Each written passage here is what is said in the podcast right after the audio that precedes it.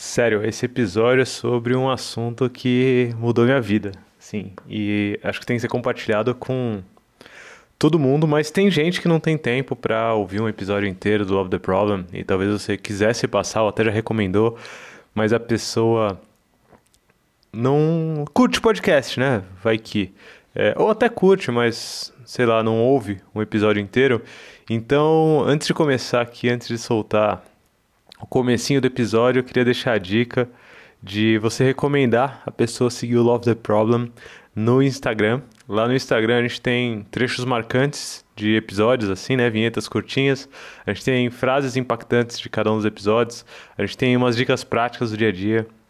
Então, recomenda aí para as pessoas que você acha que deveriam ouvir o Love the Problem. Recomenda o Insta do Love the Problem, arroba Love the Problem no Instagram.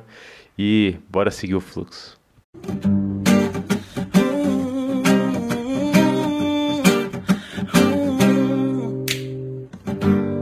Tava no fluxo, avistei uma novinha no grau.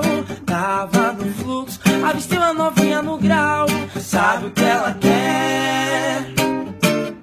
Ela quer um cara que cuide bem dela e Não, que inclusive, eu tava, ela. como a gente vai falar de fluxo, né? Eu já vim de São Paulo escutando Tava no fluxo, no grau.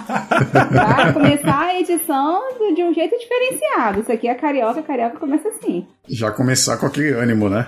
Pois é. Aí, Léo, você vai ter que achar essa música aí pra soltar antes da vinheta. Põe o funk, põe a vinheta. Então, e eu não sei porque também, quando, fala- quando a gente fala de fluxo, eu me lembro muito água também, né? Água passando, enfim, cano. né? Água, A fluxo. coisa fluindo, né? Tá aí, ó. A trilha sonora desse episódio vai ser então um funk e um barulhinho de água fluindo. Essa vai ser a trilha sonora desse episódio. E bora começar então. Muito bom, muito bom.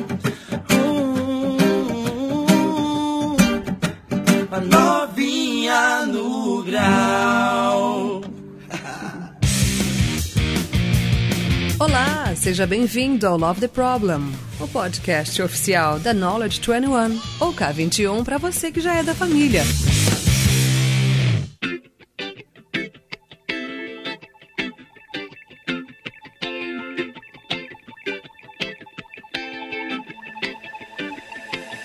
Deve-se ter cuidado ao passar no trapézio.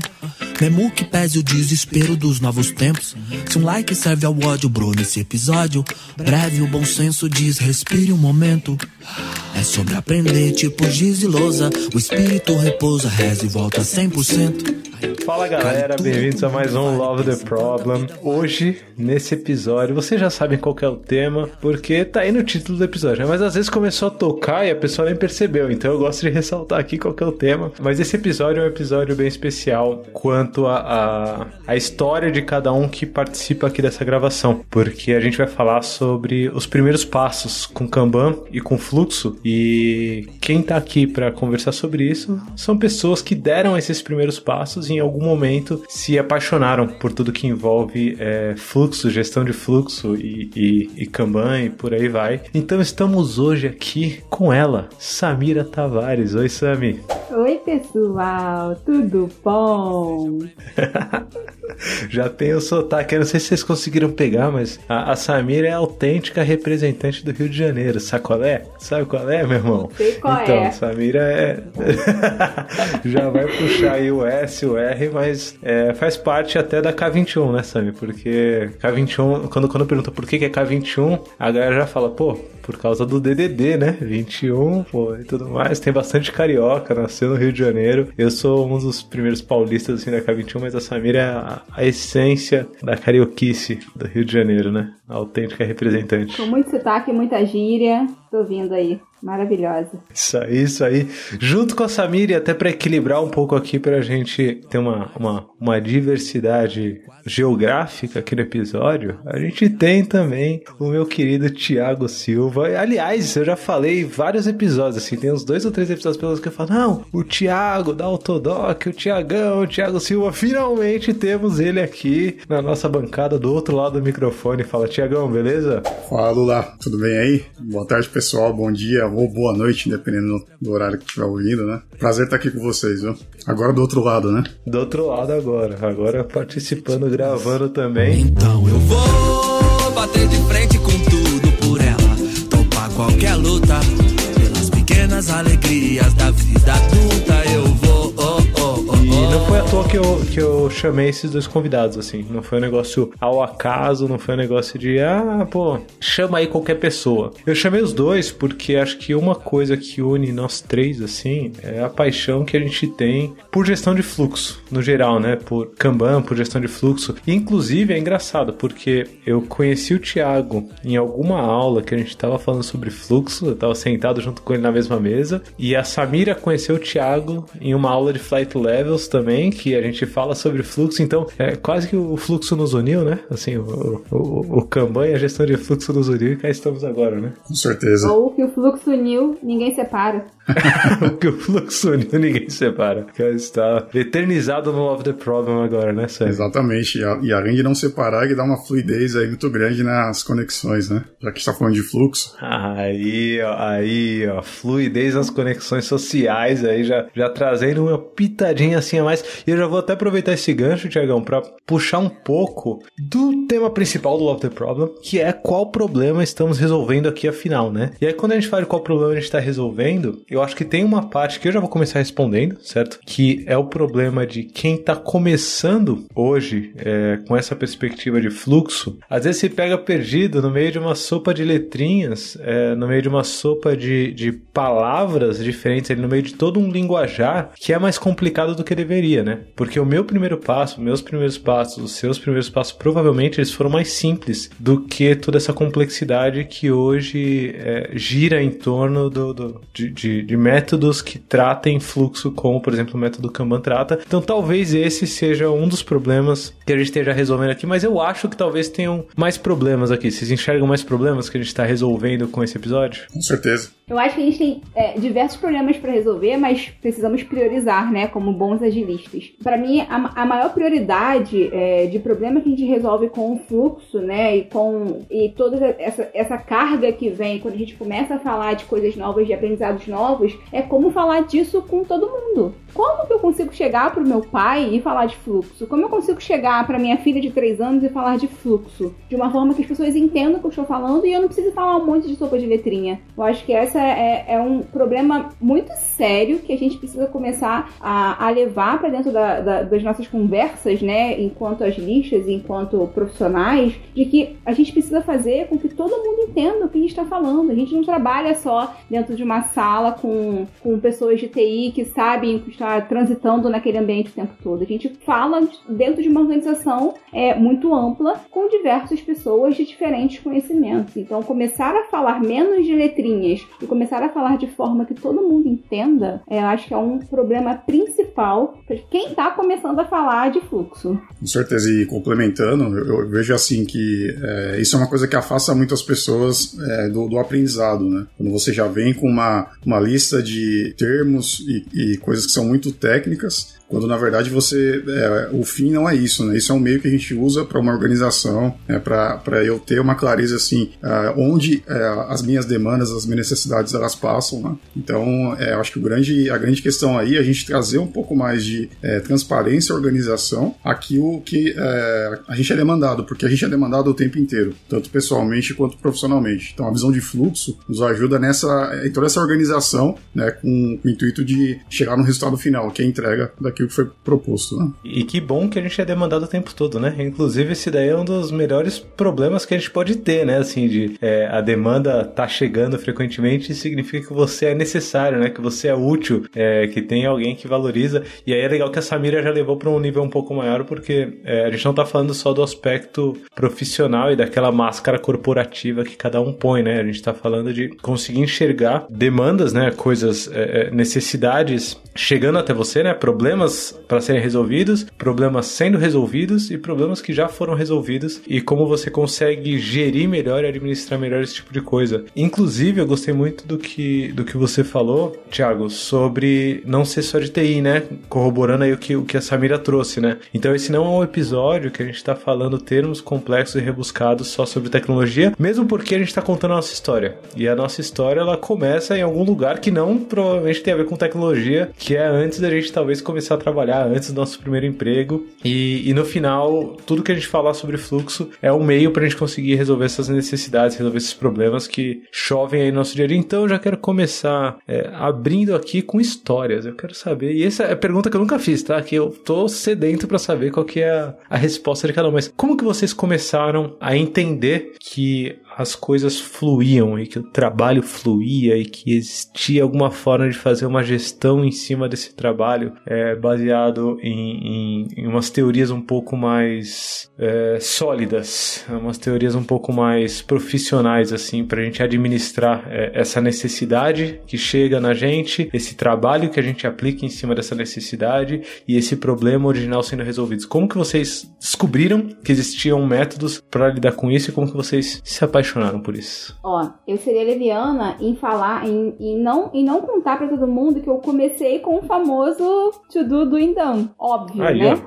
todo mundo começa por um ponto de partida. Aquela listinha, né? Quem nunca, né? Quem nunca? Pois é. E, e, e, eu confesso que eu me apaixonei por isso quando eu resolvi virar mãe. É, foi quando eu comecei a ver a necessidade de começar a planejar e organizar mais as coisas para eu me tornar mãe. Então tem mães que, que chegam sem querer ser mães, né? Que se tornam mães sem querer ser mães. Tem mães que planejam, tem mães que, que não planejam e querem ser mães. E eu era uma mãe que queria planejar ser mãe. Como planejamento, a gente precisa ter problemas explícitos para conseguir é, priorizar priorizar qual é o primeiro problema que eu quero resolver. Inconscientemente, eu descobri a necessidade de mapear esse processo de me tornar mãe. Cara, por onde eu começaria? Uma menininha ali de 29 anos sem saber por onde começar nesse mundo. E foi aí que eu me apaixonei pela simplicidade de, de detalhar o fluxo né, da, da, do meu processo de maternidade, pela praticidade e pela visibilidade de todos os problemas que eu enfrentaria pelo resto da minha vida. Óbvio que todos os problemas é muita coisa, é um bedufe absurdo, mas a gente tá querendo ser mãe daqui a tantos anos, então já tá bedufando, já tá liberado bedufar nesse momento. E aí foi ladeira abaixo, né? Fazer uma pausa aqui muito boa, porque você usou, você usou uma palavra aqui, você não usou só a palavra, você usou a palavra, aí você usou como verbo, e depois você usou como quase como adjetivo também, beduf, o famoso Big Design Up Front. Explica um pouco melhor. Gente, bedufar é você começar a pensar hoje em coisas e problemas que você pode ou não resolver daqui a um tempo. Então, deixa para se preocupar daqui a um tempo, não precisa se preocupar agora. Não bedufa, não bedufarás. Isso é um mandamento dentro da K21, mas não adianta. Volte e meia, a gente tem que dar uma mergulhada no Beduf e a gente sabe disso de forma explícita. Então eu estava bedufando quando eu comecei esse, esse processo de me tornar mãe. Faz parte do processo. E daí foi, foi ladeira abaixo, né? Eu comecei a usar princípios de fluxo, comecei a usar princípios de explicitar gargalos, olha palavrinhas aparecendo. Comecei a trazer à tona visibilidade de problemas que eu gostaria de resolver naquele momento. Coisas foram chegando nesse meu processo, então coisas que não estavam planejando foram surgindo. E aí eu comecei a entender ainda mais de fluxo, eu comecei a entender ainda mais de gargalos e de visibilidade. Foi assim que eu me apaixonei pelo fluxo. Muito bem. Eu posso compartilhar um pouco também do, dos meus primeiros contatos aí com o fluxo, só que no meu caso foi o contrário. É, primeiro veio de, uma, de um comportamento que eu tenho, né? Eu, eu sempre fui uma pessoa assim, um pouco chata na organização. Sempre gostei de organizar minhas coisas, né? Desde do, de coisas pessoais até o, o, a, o que é profissional também, com certeza, né? E aí, é, a auto-organização, ela partiu de olhar para coisas que as pessoas usavam aí, é, estudavam para ter uma, uma melhor relação, assim, de, de organização. Eu comecei a olhar para métodos ou formas que as pessoas usavam, e aí eu cheguei até o Kanban, uso pessoal. Mas também é, partindo para uma necessidade né, profissional de organizar trabalhos, organizar equipes, comecei a ver que tinha uma sinergia muito grande. Então, aquilo que eu usava para mim, eu comecei a escalar para, sei lá, para mim e mais uma pessoa, daqui a pouco para mim mais três pessoas, daqui a pouco para mim e um time de cinco, seis pessoas, até se aprofundar e ver que aquilo tinha um fundamento maior, tinha técnicas que você poderia usar. Né? Então, começou uma, um comportamento meu, mas que foi escalado aí para uma, uma coisa profissional. E depois disso, né, também sou pai e comecei a usar com minha filha, né? Por, por que não? Né? Por que não é, orientar a disciplina dela de alguma forma de um jeito visual, de um jeito que ela entendesse assim, ó, é, a gente está muita fazendo muita coisa aqui ao mesmo tempo, vamos limitar isso, né? Vamos olhar, fazer uma coisa de cada vez, e aí a gente termina o que a gente começou, depois a gente pega outra coisa para fazer, né? Enfim, então acho que é, teve um pouco dessa, dessa experiência, né? É, comportamento profissional e voltou pro pessoal depois. Você sabe que eu recebi uma mensagem é, esses dias no WhatsApp de alguém que estava ouvindo episódios sobre como começar na agilidade. E essa pessoa que estava perguntando sobre esse episódio, ela trouxe uma ideia também, foi o Fabrício, né? Inclusive, abraço pro Fabrício se estiver ouvindo. É, ele trouxe uma ideia falando: Lula, tem algum, algum curso, tem algum treinamento, tem algum, algum lugar em que essa filosofia por trás da agilidade ela é, é ela é passada para crianças e adolescentes e por aí vai? Eu falei, cara, putz, curso hoje não tem, não tem treinamento, não tem ninguém que tenha chegado nesse ponto ainda, mas tem muita gente aplicando no dia a dia, né? Acho que esse exemplo seu e, e, e da Samira é muito nobre, né, Tiago, por causa disso. A Samira já começando na gravidez dela e levando isso muito além, e você começando no, no, no trabalho, nos seus comportamentos individuais, no seu trabalho individual, levando além para organização e depois levando além para a vida. A minha história, ela é um pouco menos nobre assim do que a de vocês. Por quê? Por que, que minha história é, é, é menos nobre? Porque eu não tenho filhos, né? Então já começa perdendo os pontinhos aí, né? Na, na, no impacto, assim.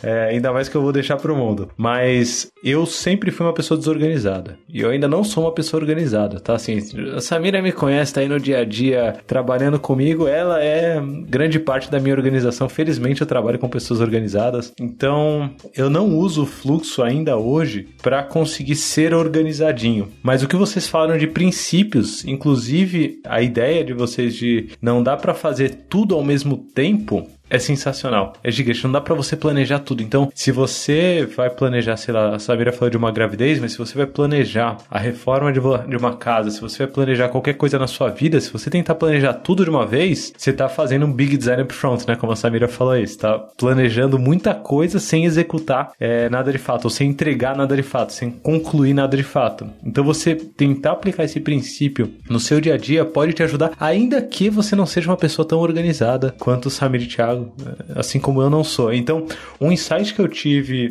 trabalhando já, né, aí no dia a dia de trabalho, era que sempre que me passavam alguma coisa para fazer no trabalho, sempre que chegava alguma coisa para eu fazer, quem me passava não se importava com a quantidade de coisas que já tinham sendo feitas certo? Então me passavam assim, tá, tá mais uma, tá mais uma, e faz mais uma, e faz mais uma, e faz mais uma. E aí acabava que eu vira e mexe tava com 800 milhões de coisas para fazer que só estavam na minha cabeça e que acabava me deixando frustrado porque nada era entregue. E aí já entra essa ideia de tentar pegar menos coisas por vez, que é o que o Thiago aplica, inclusive com a filha dele, né? Ó, oh, filha, não pega tudo de uma vez, não, né? Pega Exatamente. Menos coisa. E só, e só complementando também, tem um, uma outra utilização que, que eu até recomendo, que é até para os nossos estudos, né? Porque, principalmente quem é de tecnologia, não só de tecnologia, né? Mas a gente é muito é, cobrado é, naturalmente por conhecimentos e estudar. Todo dia tem assunto novo, tem treinamentos, tem, é, sei lá, faculdade, não importa. E você acaba puxando muita coisa para você começar a estudar. E aí, um, um, comportamento que a gente vê que é incorreto é você começar a puxar várias coisas ao mesmo tempo. Se você coloca isso num fluxo, você vê assim que você tá gerando um gargalo tão grande que você não consegue terminar nada. E aí vem juntar frustração. E isso a gente pode levar pro trabalho também, porque no nosso trabalho do dia a dia também a gente vê grandes projetos às vezes, né? E a gente não vê fluidez. Né? Então, o, grande ponto do fluxo é você conseguir enxergar as coisas andando. Você vê que ali tem um ritmo, você vê que as coisas, de alguma forma, elas, elas acontecem. Vezes, a, a, o objetivo final é muito grande, só que quando a gente tem uma visão mais segmentada,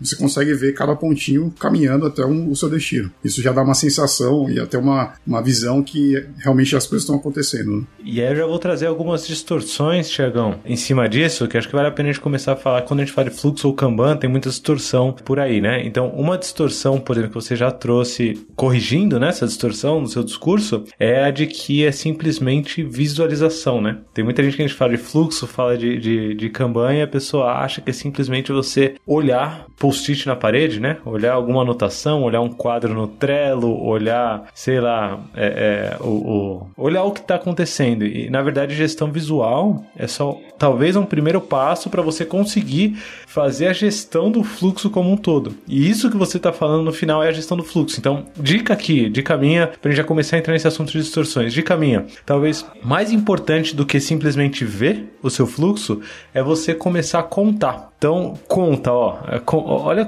continhas fáceis que você consegue fazer. Quantos itens você já se comprometeu a fazer? E você está fazendo ao mesmo tempo, certo? É o que o Thiago falou aí. Então, quantos itens você se comprometeu a, a, a desenvolver? Quantos itens você se comprometeu a construir? Quantos itens você se comprometeu a estudar? Vê aí, porque esse número é importante pra caramba. Porque se ele estiver tendendo a infinito, o segundo número que eu vou trazer aqui, ele vai tender a zero. Olha só, eles são inversamente proporcionais. Então, se você tiver um número de coisas andando, né? Um número de coisas em progresso, um número de coisas comprometidas muito alto, o que vai acontecer é que a segunda métrica que eu vou passar aqui, que eu acho que é relevante as pessoas começarem a olhar é, quando eu falo de fluxo, que é a quantidade de itens que você de, de fato entregou na última semana, no último mês ou no último ano, você vai ver que esse número vai diminuir. Então, conforme você faz muita coisa ao mesmo tempo, o número de coisas que você conclui de fato dentro de um período de tempo diminui. Então, tenta anotar esses dois números assim no seu dia a dia, porque provavelmente foi por aí que a Samira conseguiu ter uma gravidez um pouco mais, talvez, organizada. Aquela premissa básica, né, gente? Se eu tô indo pra praia no litoral, fim de semana de um carnaval, se eu colocar mais uma pista na estrada, aquela pista só vai ficar lotada. Ela não vai garantir que o fluxo flua mais rápido, entendeu? É, é exatamente esse o problema que eu queria resolver quando eu comecei a entender esse meu processo de me tornar mãe. E quando eu comecei a levar isso pro trabalho. Não adianta a gente colocar mais coisa para dentro do nosso fluxo de trabalho se a gente não consegue é, limitar a nossa vazão. Se a gente não consegue entender o quanto que a gente consegue entregar no final das contas. Então é muito importante a gente parar de começar a colocar colocar coisa para dentro e começar a entregar primeiro para assim liberar espaço pra gente puxar mais coisas. Tem um ponto legal também que eu queria complementar, que é uma dessas distorções que as pessoas esquecem de fazer, que é deixar as políticas explícitas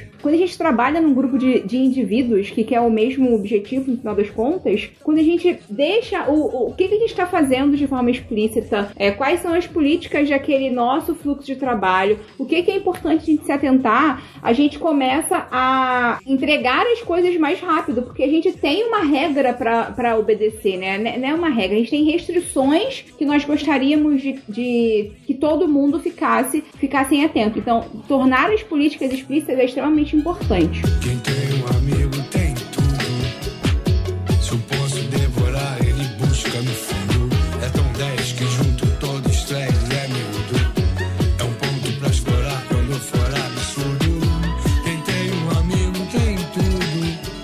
Então temos no final aqui talvez dicas práticas, né? para quem vai, vai aplicar. Então, dicas aqui que eu já mapeei, que a gente foi falando e que vale a pena é, você. E aí tem duas visões, né? Se você tá dando os primeiros passos com campanha com fluxo, anota aí para você. Se você ensina pessoas, ou se você convive com pessoas, né? Que é o ponto que o Thiago falou de eu fazia para mim e aí começou a funcionar e aí as pessoas em volta começaram a querer fazer. Se você quer ajudar as pessoas que estão em volta, dicas. Então põe aí dicas para começar para os primeiros passos com campanha com fluxo.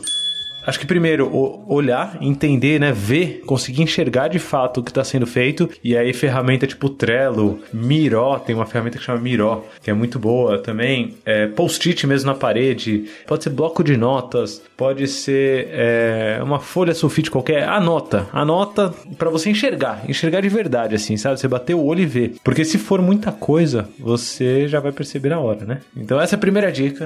É, e eu só faria um complemento também, né? É, falando ainda de visualização, que o nosso trabalho do conhecimento, trabalho criativo, é um trabalho que tende a ficar muito oculto, né? É, então, às vezes, só o movimento de você enxergar o que efetivamente você faz e expor isso, deixar isso transparente, visível, já é um movimento que para você já vai ter um, um, ganho enorme, porque é um trabalho que ele, tá, ele sempre acontece, ele está sempre escondido em algum lugar, só que nem sempre ele está evidente para todos. Então, você tirar isso do seu pensamento, da sua gaveta e colocar isso de um modo compartilhado você já vai ter um ganho absurdo. Sensacional. Porque você vai entender o, o tamanho do, do gargalo, do, do impacto que você é, gera para movimentar alguma coisa, devido ao volume de coisa que você tem e você não mostra que você tem. Inclusive, Thiago, tem um episódio que é agilidade agnóstica no domínio organizacional do Love the Problem. É, e aí, para você que, que não conhece ainda, temos o nosso backstage, k21.link barra love the problem. Lá você encontra todas as referências, não só desse episódio aqui, como do episódio passado, né? Tem todos os, os cards lá de cada um dos episódios, você consegue fuçar.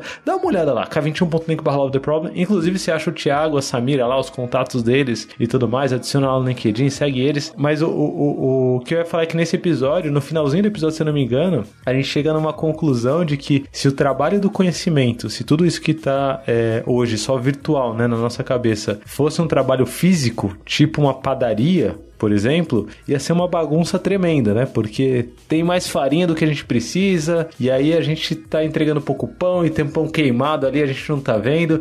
Então, a gestão visual, primeira dica, né? Que é visualize, né? Gestão visual ali, enxerga o trabalho, tira da sua cabeça, tira da sua gaveta e vê. É muito para você conseguir começar a organizar. Mas esse é só o começo, porque a segunda dica que a gente já deu aqui, não sei se você pegou, é tenta começar a limitar a quantidade de coisas que você faz ao mesmo tempo, certo? E aí quando eu falo você, entenda você pessoalmente, se for o caso, né? Ou entenda você sua organização, ou entenda você seu time. Tenta ter algum limite, porque se você não tiver limite, a vida vai te dar o limite, certo? E aí o limite da sua vida vai ser o burnout, né? O limite da sua vida vai ser estresse, o limite da sua vida vai ser relações prejudicadas porque você está se comprometendo a fazer muita coisa e não tem capacidade, você não tem é, espaço para fazer tanta coisa quanto você está se comprometendo. E a terceira dica, como bem trouxe Samir aqui, é deixa as políticas que você tem para se comprometer com coisas e para entregar coisas cada vez mais claras e, e, e visíveis para quem está envolvido dentro de todo esse processo. Era isso que você estava falando, né, Sami? Sobre políticas claras e explícitas. Deixe as políticas bem estabelecidas, porque você facilita o entendimento e a visualização de todo mundo que está trabalhando junto com você, que está trabalhando nesse processo com você. Então, é, é importante a gente definir é, quais são as condições que cada coisa tem que ter nesse fluxo, seja o cartão, seja o fluxo em si, seja a demanda que chega, seja a quantidade de coisas que entram ou que saem. Deixe isso tudo bem explicado. É importante deixar transparente que todo mundo entenda onde é que a gente quer chegar no final das contas com esse fluxo mapeado e com esse trabalho sendo feito. Com certeza. E um complemento que eu faria é algo que até aconteceu comigo também. Tem, é, a gente até puxou no início a questão das nomenclaturas, né? A gente fala políticas explícitas é uma coisa que a gente que tem um, um conhecimento aí maior fala bastante, mas para quem é leigo, eu gosto de falar assim, quais são os nossos acordos? É, eu tô olhando para a mesma coisa, estou olhando para o mesmo quadro. Quais são os nossos acordos? Qual vai ser a regra para a gente entender o que, que significa cada uma das coisas, como a Samira colocou? Mas às vezes é uma é questão muito sensível, assim, você vai trocar uma palavrinha, né? Em vez de você falar políticas explícitas, se eu for assim, como vai ser o nosso acordo sobre movimentar ou não movimentar, sobre cores, sobre posicionamentos. Então, para a gente ter essa visão assim que, que traga mais as pessoas que não, não estão tão dentro da literatura em si, é uma ressalva que eu faço. Eu, eu gosto de ir por esse caminho também. E dentro desses primeiros passos, inclusive, Thiago, começar a usar a linguagem bem, bem próxima da galera que está trabalhando já no dia a dia é muito melhor do que você introduzir totalmente uma nova linguagem. O que, que eu tô querendo dizer aqui? Você provavelmente vai ver que a galera hoje não, não, não vê o trabalho como to do, doing, done. É, provavelmente eles veem, por exemplo, como, sei lá, se você trabalha numa empresa que já usa esse termo, usa, né? Esse é o ponto aqui, beleza, você já tá acostumado, segue. Mas se você sabe que a galera fala, pô, ah, eu tenho aqui meu trabalho que é para fazer, eu tenho aqui o trabalho que é, já prometi e eu tenho o trabalho que já tá entregue. Usa esses nomes para as colunas. Se você vê que em alguma dessas colunas tem mais etapas e que a galera já fala dessas etapas, tipo, eu mandei pro meu supervisor revisar, eu mandei pro meu diretor revisar, eu mandei pra, pra minha coordenadora dar uma olhada. Então põe na coluna, né? Dentro dessa fazenda aí que seja, né? Explode ela do tipo, pô, eu tô construindo aqui, eu tô pensando ainda e depois eu tô esperando a revisão da minha coordenadora, esperando a revisão da minha gerente, sabe? É, é, dá o um nome muito mais próximo do que o que a galera usa no dia a dia. Isso, isso conecta com uma dica também que é muito, que parece muito simples, mas no dia a dia eu vejo que não é, que é começa com o que você tem. Não estamos aqui para reinventar a roda. Vamos escrever o que a gente faz hoje e a gente começa a partir daí e daí a gente evolui. Então, vamos tentar começar simples com, com, as informações que nós temos nesse momento. Acho que isso é o mais. Acho que a, a dica primordial de ouro é essa, gente. Não reinventa a roda.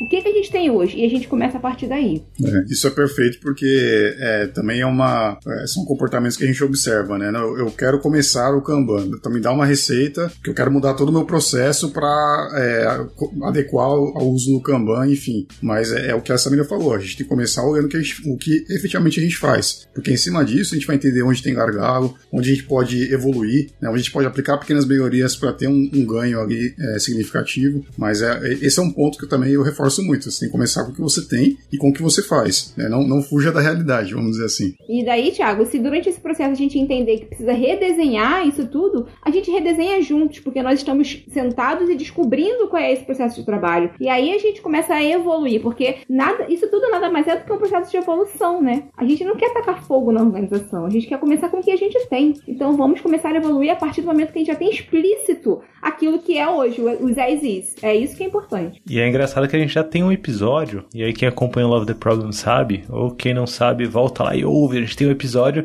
que se chama exatamente Como Começar com Kanban. E aí a gente traz o- um, um método para isso que chama Static, é o System Thinking Approach to Introduce Kanban, o pensamento sistêmico para introduzir o método Kanban. E você já vê por esse nome que vai contra o que o Thiago trouxe aí de uso linguajar que a galera tá acostumada, né? Tipo, você vai chegar lá falando, então, gente, vamos aqui rodar um System Thinking Approach to Introduce Kanban. A galera fala, "Quê? sai daqui, meu amigo. Então, é, dentro desse episódio é engraçado porque a gente destrincha um pouco essa abordagem inicial é, proposta para começar com o método Kanban, mas no meio do episódio, dando spoiler aqui, né? No começo do episódio lá eu já dou spoiler, mas no meio do episódio a gente já deixa claro que não é uma receita de bolo e que a ideia não é você é, divulgar que tá seguindo uma receita, ou divulgar que tá seguindo passos. E você, se você ouvir de novo o episódio Static, você vai começar a conectar tudo isso que a gente tá dando de dica aqui com o que a gente falou lá, mas sem usar nenhum termo rebuscado, tipo System Thinking Approach, por aí vai. Inclusive, fica a dica aí pra ouvir o, episódio sobre pensamento sistêmico também com Alison Vale e ver as referências, né? K21.link barra Love the Problem. O Thiago também acho que tá no top 3, né? Pensamento sistêmico, Thiago? Com certeza.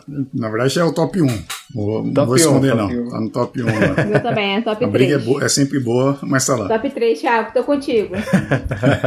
E- Então, e uma coisa que eu também diria sobre isso, acho que vale também é, comentar rapidamente os nossos erros, né? É, eu já fiz apresentação de estética quando eu, é, eu precisei ajustar algum processo, algum, alguma operação de trabalho, algum fluxo. E eu comecei, não, vamos falar sobre estética, que é isso. No final a pessoa queria entender assim, tá, mas como que a gente vai resolver o meu problema de fluxo?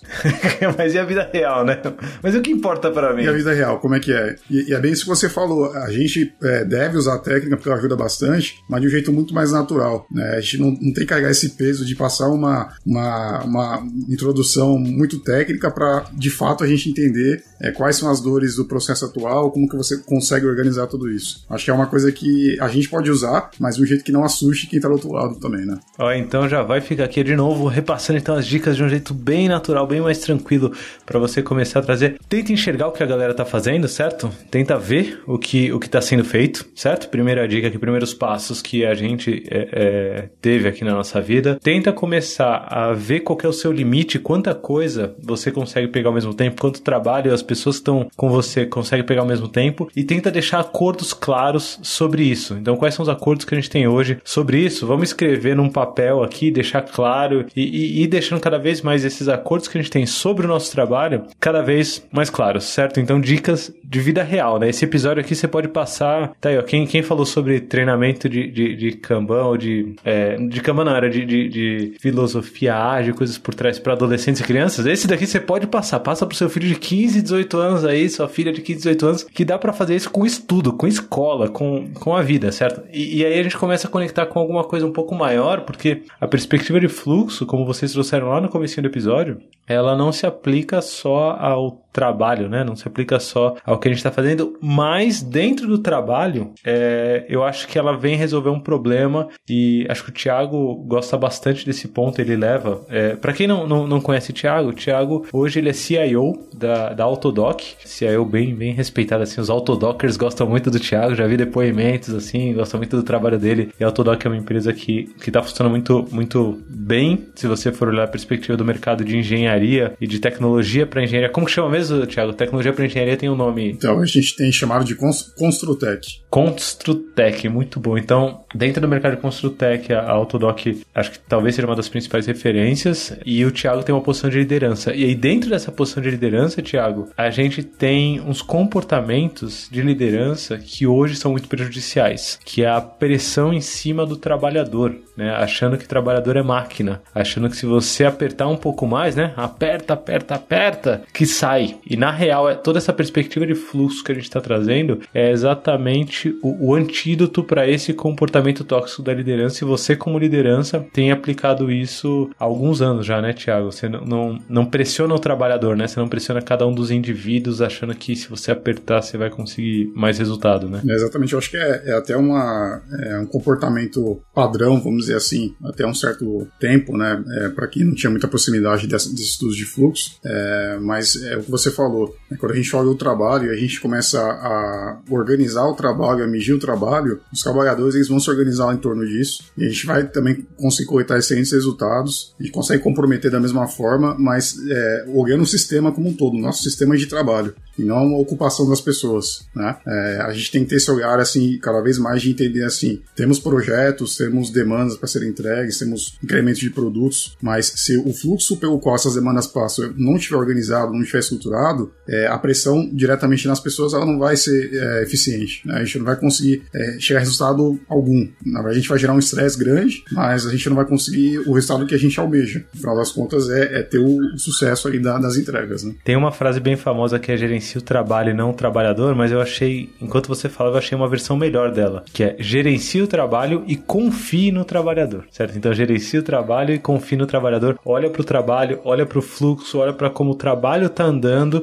e confia que os trabalhadores estão fazendo o seu melhor. Tem uma teoria disso, eu vou deixar lá no, no k21.link barra love the problem, que é a teoria X, que é uma teoria da administração da década de 70, se eu não me engano. Vale a pena, eu vou deixar o link da Wikipedia mesmo, assim, para bem, bem basicão mesmo, para vocês darem uma olhada do, do quanto eles confiam no trabalhador. É, é, importante ter um episódio de autonomia também aqui do Love the Problem que eu gravei acho com o Avelar, que vale a pena dar uma olhada também. É, eu só queria complementar um, um ponto na fala do Tiago, que é quando a gente começa a, a gerir o trabalhador, a gente perde o maior trunfo que nós temos nas nossas mãos dos nossos times, que é a colaboração. Quando a gente começa a gerir o trabalhador, os times param de colaborar entre si. E o trabalhador do conhecimento, ele é moldado à base de colaboração. Então, esse daí é um, um, um, um algo que a gente começa a aprender que os nossos times, ela, eles evoluem quando a gente começa a colaborar entre eles e colaborar na nossa organização. Então, não gira, não vamos gerir o trabalho. O trabalhador, vamos gerir o trabalho. Vou iterar a frase aqui então, Samira. O próximo passo. Cada vez que vocês vão falando, eu vou melhorando a frase. Ó. Eu vou evoluindo a frase. Porque eu tava falando que gerir o trabalho não o trabalhador,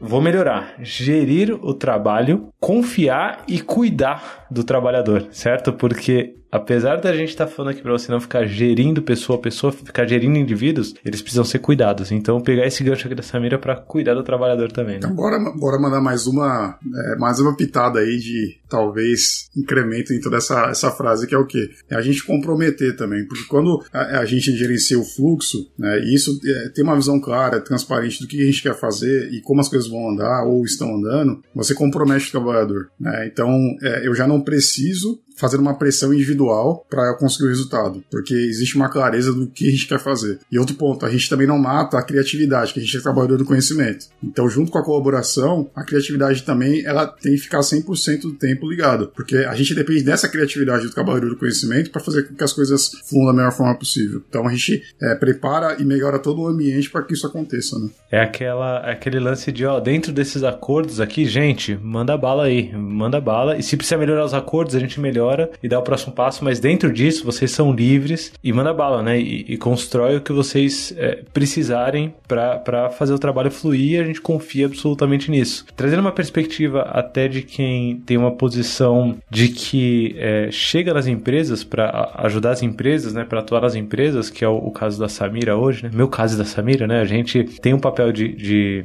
agente ativo interno dentro da K21, claro, né? Que é a empresa que a gente trabalha. Mas tem um ponto que eu queria ressaltar, Sami, que você, como, como Agile Expert dentro da K21, né? Você, como é, pessoa que é consultora dentro da K21, você chega em muitas organizações. Que são organizações que hoje já funcionam, mas que podem melhorar ainda mais. E teve um ponto que a gente tocou aqui, que acho que junto com, com essa influência da liderança, que eu puxei pelo, pelo papel do Thiago hoje, dá pra gente puxar muito forte, que gente já tocou, mas vale a pena se aprofundar nos primeiros passos com fluxo, que é o respeito pelo que já tem hoje, né? Você, você mesmo falou de entende o que tem hoje, respeita o que tem hoje e dá o próximo passo. Eu acho que esse papel, para quem é um, um, alguém que tá vindo de fora, né? E aí, quando eu falo tá vindo de fora, é você que tá chegando numa empresa nova para trabalhar, ou você que é, tá dando consultoria, ou você que tá tentando ajudar um amigo, ou você que tá tentando ajudar uma empresa, ou você que tá tentando ajudar alguém, é, talvez esse respeito no seu dia a dia de Agile Experts ou de consultora, né, Samira, é fundamental. É, qual é a abordagem que você usa quando você chega em um, em um time novo, ou chega em um cliente novo, ou chega em uma grande empresa nova para trabalhar? É, é, muito fácil é, a gente, com a vivência de mercado, né, com as batalhas de guerra que a gente tem, a gente conseguir chegar nas empresas e empurrar coisas mirabolantes, né? Empurrar, cara, eu já vi esse cenário em outro lugar, eu já sei como que eu posso resolver esse problema. Mas, gente, cada contexto é um contexto, cada pessoa é uma pessoa diferente. Então, o, o meu, minha maior dificuldade, de fato, é olhar para aquele, aqueles indivíduos, olhar para aquele cenário e empatizar com aquelas pessoas e escutar o que, que aquelas pessoas estão falando para mim e daí tentar junto deles puxar a melhor solução para aquele problema que eles querem resolver. Que às vezes eles também nem sabem, eles imaginam que o problema é um, mas na verdade o problema é outro. Então quando a gente traz, né, para o explícito o que que a gente quer resolver, a gente traz para o explícito quais são os problemas que estão acontecendo hoje, desde que uma demanda chega numa organização até a hora que aquela demandinha tá lá na mão do nosso cliente final testando e a gente botar isso no papel, né, num papel que hoje em dia não existe mais papel, né, botar isso em algum lugar e as pessoas visualizarem aquilo ali, a gente começa a perceber que os problemas que eu estava com vieses de outros lugares são diferentes.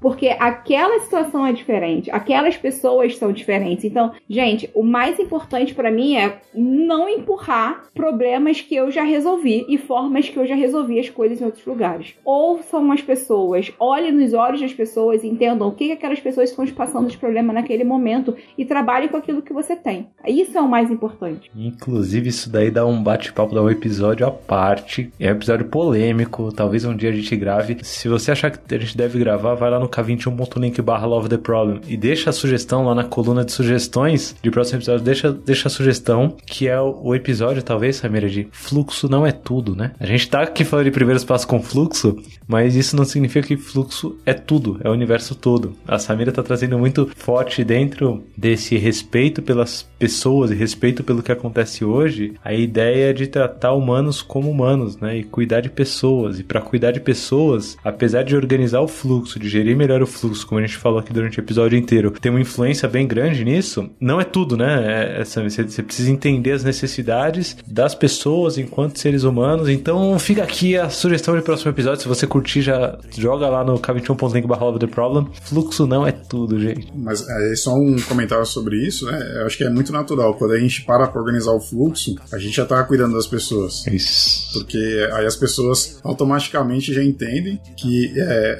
existe uma preocupação é, em enxergar os sistemas de trabalho e não individualmente o que eu estou fazendo. Eu vou fazer, vou fazer porque tá claro o que eu tenho que fazer e eu estou comprometido com aquilo. Né? Então acho que quando você olha pro fluxo em primeiro lugar, ele não, realmente não é tudo, mas você já está automaticamente tratando as pessoas também. É muito bom, é um belo começo, né, Tiago? Tanto que os primeiros passos aqui a gente sabe que a gente está atuando também em cima de cuidar das pessoas dentro desse episódio.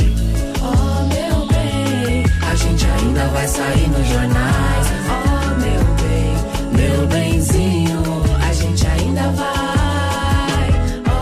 Encaminhando aqui para os nossos finalmente, eu queria que vocês talvez deixassem dicas aí, baseado em muito do que vocês já fizeram de certo, de errado, que funcionou, que não funcionou. Eu queria que vocês pensassem em dicas. Que dicas vocês dariam aí, tanto para quem tá dando os primeiros passos, quanto para quem tá ajudando pessoas a darem os primeiros passos? Peçam feedback. Gente, faz, dá um passo e pergunta, cara, tá, tá legal isso daqui? Não tá legal? Como é que eu faço melhor? Você viu alguma coisa que eu não enxerguei? Peça feedback para todo mundo o tempo todo. Feedback é a única coisa que faz a gente sair do estado que a gente tá hoje para um estado melhor. É, é isso, mais importante. A minha dica preciosa é peçam feedback do fluxo que vocês desenharam para as pessoas que estão inseridas naquele fluxo. Boa. Complementaria assim, para quem está começando, acho que o primeiro ponto é a gente não ficar com receio receios de termos que são usados, como a gente falou no começo. Existe uma literatura muito vasta aí sobre, sobre fluxo, sobre Kanban, e, e, e sempre vai ter alguma que se encaixa mais no momento que você está. Talvez você lendo é, informações, materiais mais básicos, vai fazer mais sentido agora, e daqui a um tempo você vai se aprofundar mais. Eu, particularmente, eu tenho o estilo de, de aplicar tudo isso, de fazer tudo isso, de um jeito que eu não coloque uma bandeira na frente. Pessoal, agora vamos usar Kanban, vamos é, implantar, né? Colocar aqui entre aspas, porque não, não é o correto. é, eu acho que tudo é como a Samira colocou, tem que ser natural. Você dá um passo, você observa, porque é, fluxo também é observação. Você vai organizar, você vai observar o que você está fazendo, e aí você vai retroalimentar. Então são ciclos. Né? E isso, esse ciclo não pode terminar. Você nunca vai terminar um trabalho de organização de fluxo. Um trabalho contínuo. Então é, é um ponto que eu deixaria a respeito disso. Tem uma dica nisso tudo também, que é peçam ajuda para pessoas que saibam sobre fluxo, sobre Kanban. Não tenham vergonha, gente, de falar, cara, eu não sei por onde começar. Me ajuda. E beleza. Peça ajuda para mim, tá? Ó, meu contato tá aí, podem me pedir ajuda peçam ajuda para as pessoas. É, esse é o primeiro passo. Boa, eu acho que eu, eu ia dar uma dica então, mas eu vou dar duas dicas baseadas aqui na de vocês. A primeira é entre no k21.link barra love the problem, porque lá você vai ver essas referências que o Thiago falou. Lá você vai ver os contatos da Samira para pedir ajuda, meus contatos, contatos do Thiago para pedir ajuda. É, então, essa é a minha primeira dica, tá? k21.link barra love the problem. Entra lá que lá tem um calhamaço de coisa para você pedir essa ajuda que a Samira tá colocando, sensacional. E a, a dica que eu ia dar, ela tá muito ligada com o que o Thiago falou de termos difíceis e rebuscados e tudo mais. A literatura hoje, ela é uma literatura que tem algumas coisas que são facilmente digeríveis, mas tem alguns livros que são muito densos, né? E tem um livro que eu procrastinei muito para ler. Eu comprei e deixei na estante, assim, mas era muito difícil de ler. E aí eu pedi ajuda, ó, conectando as coisas aqui, né? Pedi ajuda para alguns amigos que gostavam muito do livro também, gostavam muito de fluxo. E a gente começou a ler junto e trocar ideias sobre isso de uma forma é, mais simples, né? De uma forma mais inclusiva, que é o, o livro do Don Heinertsen, que chama The Principles of Product Development Flow. Já começa difícil no nome, né? Você repetir isso, eu preciso me concentrar geralmente para falar isso. É também conhecido como Flow. Então a minha segunda segunda dica, dado todo esse aprendizado quando eu apliquei as dicas que vocês deram, é vocês ouvirem o Segue o Flow. Então é, a gente gravou isso e a gente publicou num, num podcast, a gente está publicando aos poucos no podcast. Não sei se talvez esteja ouvindo esse episódio aqui em 2040 é, já esteja tudo publicado, né? Vai que. Mas a nossa ideia é ir publicando capítulo a capítulo um bate-papo nosso sobre esse livro que é bem importante quanto a fluxo. Então já bota aí na próxima, na, no próximo item de reprodução é, o Segue o Flow, né? Procura aí no Spotify no, no Google Podcast, Apple, sei lá, tem um monte de aí. O, o Segue o Flow. É, inclusive, eu, eu, até compartilho também que eu tive essa experiência de ler o mesmo, tentar ler esse mesmo livro, e aí eu fiquei meio frustrado, porque foi assim, eu não tô entendendo muito bem. Eu acho que o assunto é interessante, tem tudo a ver com, que, é, com a linha que a gente está estudando, mas eu não estou entendendo. Então talvez seja uma, uma deficiência minha. não é. Quando não você é. trouxe isso compartilhando a história, é, para mim já, na hora, já eu comecei a, a me sentir melhor e entender melhor alguns termos, porque realmente o que vocês começaram a gravar no Side Flow, é, assim, é uma, uma forma da gente entender a profundidade, mas de uma forma, de um jeito muito mais claro. Então aqui fica meu, minha, meu reforço para continuarem, porque essas paradas no segundo capítulo, eu acho, né? Pelo menos aqui 2020, né? Tamo indo, não, tamo indo, tamo indo. Saiu o terceiro, se eu não me engano, saiu ontem, hein? Saiu ontem, ó. Não sei que, que data, a gente tá gravando isso em outubro de 2020, né? Então saiu ontem o terceiro episódio do Segue o Flow, terceiro ou quarto. Alguma coisa assim, não sei, eu tô perdido. Já falei que eu sou desorganizado. O, o Guilherme Guit e o Danilo Garcia são mais organizados que eu e junto a gente forma um time bom. Mas peçam ajuda aí pra amigos ou pra pessoas que, que te, te despertem sentimentos positivos. É, e não segue sozinho, não. Eu fiz isso e o Segue o Flow é resultado disso. Obrigado, Danilo. Obrigado, Guit, por estarem junto comigo nessa jornada. E obrigado pra todo mundo que tá ouvindo. Segue o Flow também, né? É, se você não tá ouvindo ainda, ouça lá. Tem mais um ponto que eu acho que é importante, que é compartilha esse episódio aqui com quem tá interessado em dar os primeiros passos com o fluxo, os primeiros passos em Kanban, para essa pessoa saber que ela não tá sozinha, né? Que todo mundo já deu o primeiro passo, né? Todo mundo um dia que hoje lida com fluxo de forma profissional, um dia teve que dar o primeiro passo. Então, passa esse episódio para essa pessoa, é, indica, marca aí se você viu a chamada disso no LinkedIn, viu a chamada disso no Instagram, no, no Twitter, sei lá, compartilha, marca a pessoa, né? Indica para pessoa e passa, porque é só com a gente é, ajudando quem está chegando agora que a gente consegue fazer com que a gestão do trabalho do conhecimento seja feita de modo mais profissional e mais cuidadoso com o próprio trabalhador do conhecimento. Profundo, né? Mensagem, responsabilidade é sua de compartilhar, não é minha não, hein? Compartilha. Eu tô fazendo a minha, tô compartilhando e chamando uma galera muito boa aqui. Inclusive, antes de fechar aqui o episódio, eu queria deixar agradecimento a duas pessoas que são referências nesse assunto de fluxo, são duas pessoas que me inspiram muito, me ajudam muito e, e cujos nomes acho que tem que ser reforçados cada vez mais. São referências nacionais dentro dessa perspectiva de fluxo, que é o grande Rafael Albino, né, o, o famoso príncipe das métricas aí, já esteve aqui no, no capítulo sobre métricas. É, não, não foi sobre métricas, eficácia, eficiência. Albino já esteve aqui em vários, procura lá, vários, vários, é de casa e, e acho que vale a pena ressaltar ele com uma bela referência em fluxo aqui, né, o, Rafa Albino, abraço pro Rafa. E outro Rafael também, que é o Rafael Cáceres, é, da Thaler, é, Rafa Cáceres também que é uma inspiração muito grande. Sigam aí o que, o, o que ele faz, os trabalhos que ele publica, os trabalhos que a Thaler publica, que é sensacional. Também já esteve aqui no Love the Problem, então sigam e fortaleçam essas pessoas. Além, é claro, do Thiago e da Samira aqui, que estão aqui presentes, né? Vocês ouviram eles aqui. Então, obrigado, Tiagão. Obrigado, Samira. Vocês querem deixar algum recado aqui final para quem ouviu a gente fielmente até esse finalzinho de episódio? Eu quero deixar, só antes de a gente encerrar, eu também quero trazer mais uma pessoa que é minha referência em fluxo e na vida, que é o Lula. Obrigada, Lula, por ser minha referência, por me ensinar tanto, por Oh, compartilhar tanto.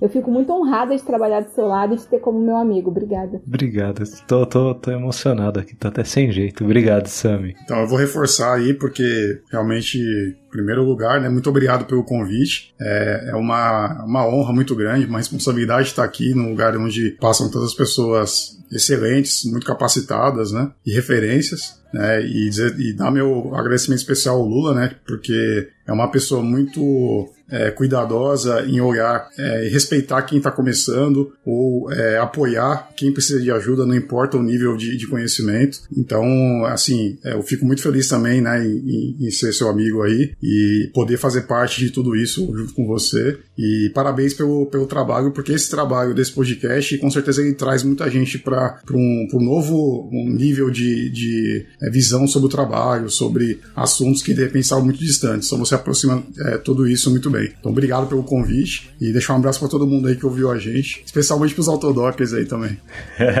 eu tô emocionado aqui, obrigado, gente, por, por esse final quase que inesperado aqui. Obrigado mesmo. O, o Love the Problem, acho que ele é o meio que a gente da K21 encontrou de conseguir fazer tudo isso ser acessível para quem quiser, né? Tá, tá no, no celular de quem quiser, de graça, só dá o play. Mesmo se não tiver celular, tá na internet, abre o navegador dá o play. E ouvir isso de vocês me esquenta o coração. Uma pena que a gente não tá presencialmente juntos aqui para se dar um abraço, mas sintam-se abraçados. Quem tá ouvindo Love the Problem também, sinta-se abraçado.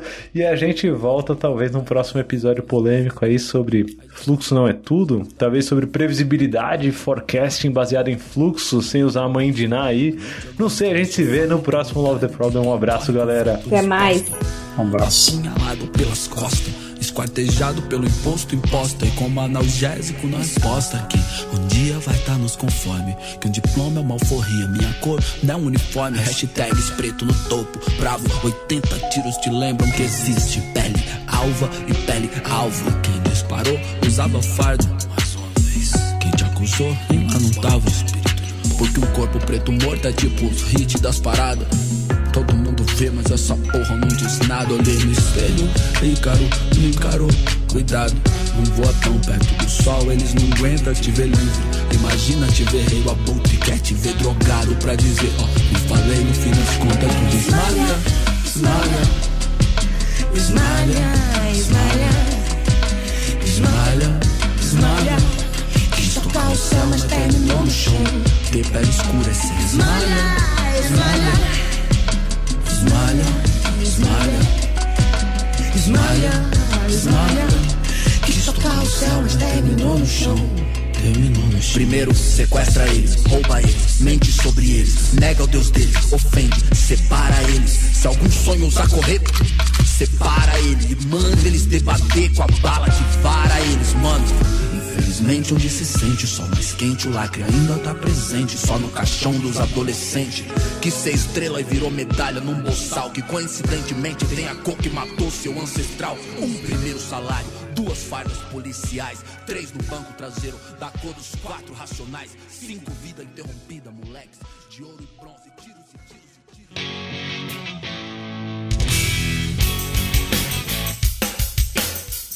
Você acabou de ouvir mais um episódio do Love the Problem. Esse podcast chega até você com o apoio da Knowledge 21. Confira mais um k21.com.br.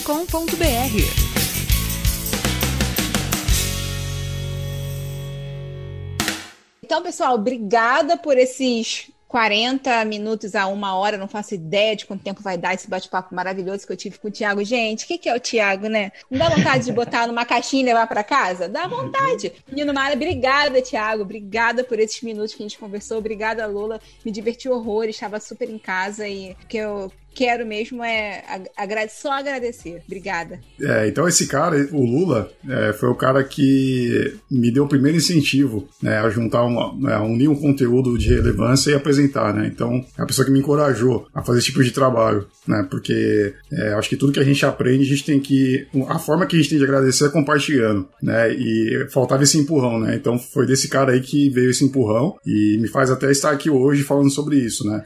A nossa intenção não é aparecer a nossa intenção é, é trazer as pessoas e mostrar que é possível você crescer profissionalmente, você crescer pessoalmente com, com esses conhecimentos, que são pautados em trocas, em incentivos. Então eu quero reforçar que esse cara é um cara que é muito voltado para a comunidade. É um cara que abraça tudo isso e eu tenho certeza que é uma missão de vida dele isso, certo? Porra, porra, se eu soubesse que era para isso, eu tinha me preparado, porque eu tô, tô, tô de novo encabulado. Valeu, Tiagão.